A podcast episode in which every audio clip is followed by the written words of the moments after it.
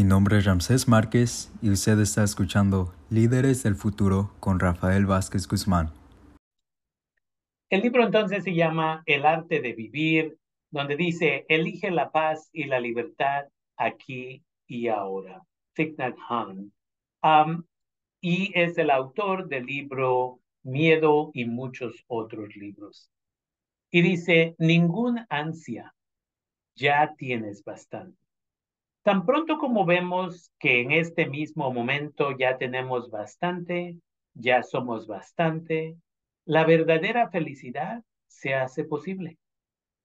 El arte de la felicidad es el arte de vivir hondamente en el momento presente. El aquí y el ahora son el único tiempo y espacio en que la vida está disponible, en donde podemos descubrir todo aquello que buscamos incluso el amor, la libertad, la paz y el bienestar. La felicidad es un hábito con plena conciencia, concentración y visión profunda. Podemos liberarnos de las sensaciones de inquietud y ansia y darnos cuenta de que justo ahora ya tenemos más que suficientes condiciones para ser feliz. Esta es la contemplación de la ausencia de ansia. Al practicar, al practicar a lo largo del día la respiración consciente y regresar a nosotros mismos para cuidar del cuerpo, podemos liberarnos de los remordimientos por el pasado y las preocupaciones por el futuro para vivir intensamente cada instante y entrar en contacto con los elementos maravillosos, refrescantes y sanadores que están disponibles dentro de nosotros y alrededor.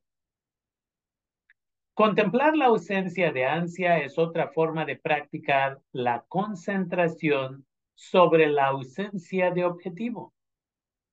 Cada persona contiene un gran bloque de ansia. Siempre estamos buscando en el exterior algo que nos llene, que nos satisfaga.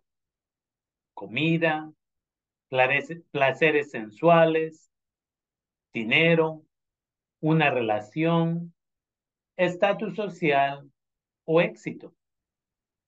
Pero mientras en nosotros subsista la energía del ansia, Nunca estaremos satisfechos con lo que tengamos o con lo que seamos ahora. Y así, la verdadera felicidad es imposible. La energía de la ansia nos arrastra hacia el futuro. Perdemos la paz y la libertad del momento presente y sentimos que no podemos ser felices hasta que alcancemos el objeto que anhelamos. Pero incluso si llegas a lograr ese objeto, nunca te sentirás totalmente realizado. Como un perro que roe un hueso desnudo, nunca te sentirás satisfecho por muchas horas que pases royendo tu ansia. Nunca sentirás que lo que tienes es bastante. La obsesión puede convertirse en una prisión, una prisión que nos impide experimentar la felicidad y la libertad verdaderas.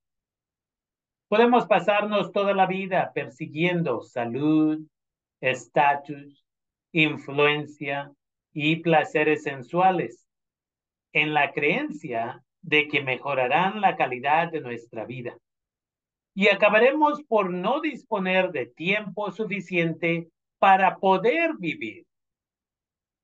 Nuestra vida se convierte en un mero medio para ganar dinero y llegar a ser alguien.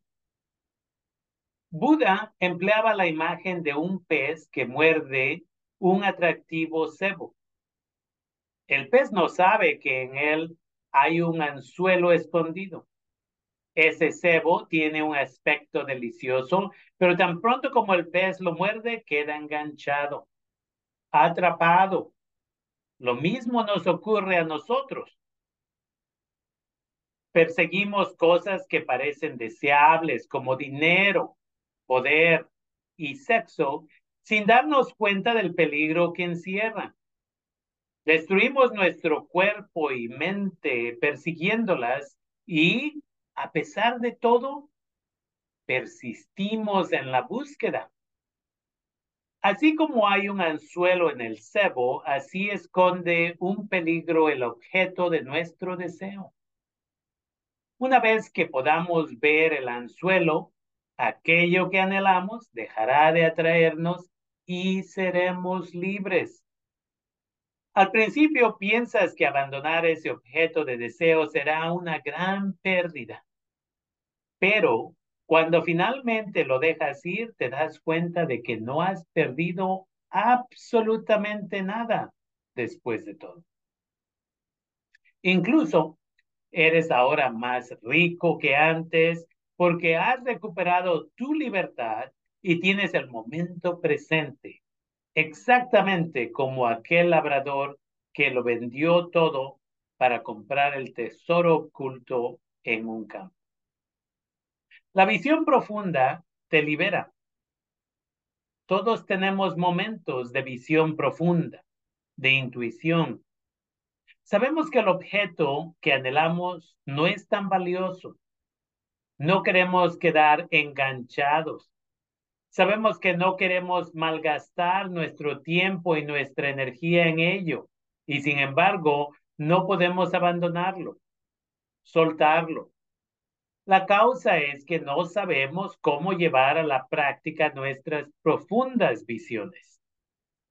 Necesitamos tomarnos tiempo para parar y reflexionar hondamente sobre nuestra situación a fin de identificar qué es lo que perseguimos. Después, debemos identificar el anzuelo. ¿Cuál es el peligro? qué sufrimiento esconde. Debemos observar todas las maneras en las que perseguimos y ansiamos aquello que nos hace sufrir. Todo deseo tiene su raíz en nuestro original y básico deseo de sobrevivir. En el budismo no se habla de pecado original, se habla del miedo y del deseo originales que se manifiestan en nosotros durante el parto. En el peligroso momento en que efectuamos la primera y penosa inspiración, nuestra madre no puede ya respirar por nosotros. Fue difícil inspirar. Primero debimos expulsar el agua de los pulmones, pero si hubiéramos sido incapaces de respirar por nosotros mismos, hubiéramos muerto. Lo logramos, nacimos.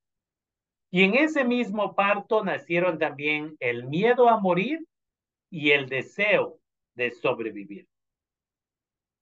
Mientras éramos tiernos bebés, aquel miedo permaneció en nosotros. Sabíamos que para sobrevivir teníamos que lograr que alguien se ocupara de nosotros. Quizá nos sintiéramos indefensos Así que encontramos toda suerte de vías para lograr que alguien nos protegiera, nos cuidara y asegurara nuestra supervivencia. Aunque ahora seamos adultos, aquel miedo y aquel deseo originales persisten. Tememos ser abandonados o quedarnos solos. Tememos envejecer. Anhelamos el contacto y que alguien nos cuide. Quizá trabajemos sin descanso, movidos por aquel miedo original de que esa sea la única forma de asegurar nuestra supervivencia. Y ese miedo y ese deseo que sentimos pueden tener su origen en el miedo y el deseo de nuestros antepasados, quienes pasaron hambre, conocieron guerra, exilios y durante miles de años padecieron invulnerables contrariedades que hicieron muy difícil la supervivencia. Cuando surgen el miedo, el ansia y el deseo, Debemos ser capaces de reconocerlos con plena conciencia y sonreírles con compasión. Hola miedo. Hola ansiedad. Hola pequeño bebé. Hola ancestros. Acompasamos nuestra respiración y, asentados en la segura isla del momento presente, transmitimos la energía de estabilidad, compasión y ausencia de miedo. Ausencia de miedo a nuestro niño interior y ausencia de miedo a nuestros ancestros. La plena conciencia solo podrá ayudarnos a reducir el estrés y la tensión si nos procura visión profunda. La meditación no es un refugio temporal que te ayude a no sufrir durante un tiempo. Es mucho más que eso. Tu práctica espiritual tiene el poder de transformar las raíces del sufrimiento y transformar tu manera de vivir. En la visión profunda, la que nos ayuda a calmar la inquietud, el estrés, el ansia. En vez de hablar de mindfulness para reducir el estrés o meditación para reducir el estrés, la cual es basada en la plena conciencia, Quizá podríamos empezar acerca de la reducción de estrés basada en la visión profunda. Hay una historia muy divertida de algo que ocurrió hace muchos años en un hospital psiquiátrico en Vietnam. Un paciente tenía mucho miedo de las gallinas que andaban sueltas en el patio del hospital. Cada vez que veía una, salía huyendo. Un día un enfermero le preguntó, ¿por qué lo haces? El joven le contestó que estaba convencido de ser un grano de maíz y temía que las gallinas lo comieran. El médico lo hizo venir a su consulta y le dijo, eres un ser humano, no un grano de maíz. Mira, tienes ojos, nariz, lengua y un cuerpo igual que yo. No eres un grano de maíz, eres un ser humano. El paciente asintió. Después, el médico le pidió que escribiera una y otra vez en una hoja, soy un ser humano, no soy un grano de maíz. El joven llenó bastantes páginas con aquella frase, parecía hacer grandes progresos cada vez que el enfermero veía y le preguntaba, ¿quién eres? ¿Qué eres? Siempre respondía, soy un ser humano, no soy un grano de maíz. Los médicos y los enfermeros estaban muy contentos y lo cintaron una vez más a darle el alta. Mientras el paciente caminaba hacia el consultorio, vio una gallina y salió corriendo a toda velocidad. Al enfermero le fue muy difícil atraparlo. Cuando lo hizo, le dijo enojado, ¿qué haces? ¿Por qué huyes? Lo estás haciendo muy bien, estabas haciendo muy bien, ya sabes que eres un ser humano, que no eres un grano de maíz. El joven paciente le respondió, sí, yo sé muy bien que soy un ser humano y un, no un grano de maíz, pero las gallinas no lo saben. Muchas personas hacemos cosas por las meras apariencias, no porque creamos que sean importantes, sino porque creemos que los demás las consideran importantes. Incluso podemos rezar, recitar o invocar el nombre de aquella persona en la que creemos religiosamente. Lo mismo ocurre cuando perseguimos signos externos de éxito, de riqueza o de posición social. Lo hacemos no porque pensemos que sea importante, sino porque nos parece que es lo que los demás esperan de nosotros. Pero cuando seamos capaces de ver el verdadero precio de esa búsqueda, el anzuelo que esconde, ya no queremos proseguir en la persecución. Aplicamos la visión profunda que nos dice que ya tenemos bastante. No tenemos nada que demostrar. La calidad de nuestra vida y la verdadera felicidad no dependen de circunstancias o pruebas externas. No depende de cuánto dinero tengamos, en qué trabajemos o qué automóvil o casa tengamos.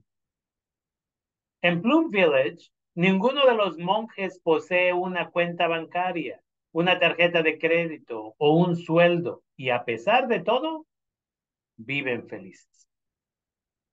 Para el estándar occidental, no somos nada morales, pero nos hace felices vivir de toda forma sencilla y tener una oportunidad de ayudar a los demás y servir al mundo. La felicidad verdadera depende de nuestra capacidad para cultivar compasión y comprensión y generar nutrición y sanación para nosotros y para los demás. Todos necesitamos amar y ser amados. En nuestras relaciones buscamos quizás a esa persona que represente todo lo que es bueno, verdadero y bello para que colme nuestra íntima sensación de carencia esa persona de la que te enamoras se convierte muy pronto en objeto de deseo. Pero deseo sexual no es lo mismo que amor. Las relaciones sexuales motivadas por el ansia nunca disiparán tu sensación de soledad. Al contrario, crearán más aislamiento y sufrimiento. Si quieres sanar tu soledad, debes primero aprender a curarte a ti mismo, estar presente para ti mismo y cultivar tu propio jardín interior de amor, aceptación y comprensión. Una vez que hayas cultivado en ti el amor y la comprensión, tendrás algo que ofrecer al, al otro. Pero si no hay en uno mismo amor y comprensión, ¿cómo podemos culpar a los demás de no amarnos? De no comprendernos. La libertad, la paz, el amor y la comprensión no pueden obtenerse del exterior. Ya están a nuestra disposición en nuestro interior.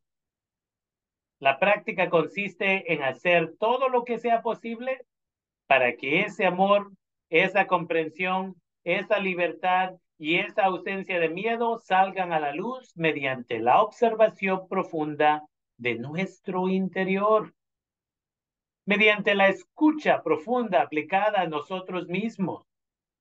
En lugar de perseguir los objetos de nuestra ansia, en lugar de hacer de los seres amados un objeto de deseo, deberíamos dedicar el tiempo del que disponemos a cultivar en el corazón verdadero amor y comprensión. Recordemos que un amigo verdadero es esa persona que ofrece paz y felicidad. Si eres tu propio amigo verdadero, eres capaz de ofrecerte la verdadera paz y la felicidad que buscan. Entonces, este bonito libro que se llama El arte de vivir fue escrito originalmente por un budista que se llamaba Thich Nhat Hanh. Él falleció hace más o menos un año y este, estábamos leyendo del capítulo 4 en caso de que quieran comprar el libro ya existe la versión en español. En un futuro me gustaría convertirlo en un audio para que tengan más acceso. Pero lo importante aquí es eso. No vayamos a buscar al parque, que a el baile, que a, you know, el antro, a buscar una pareja para que nos complete a nosotros, nosotros. La media naranja, como le llamamos. Seamos personas completas, porque la vida es mucho más fácil. Y hasta que no estemos en una situación donde nos queremos incondicionalmente y somos felices solos, solas, solteros, solteras, entonces vamos a ser mala compañía para esa pareja.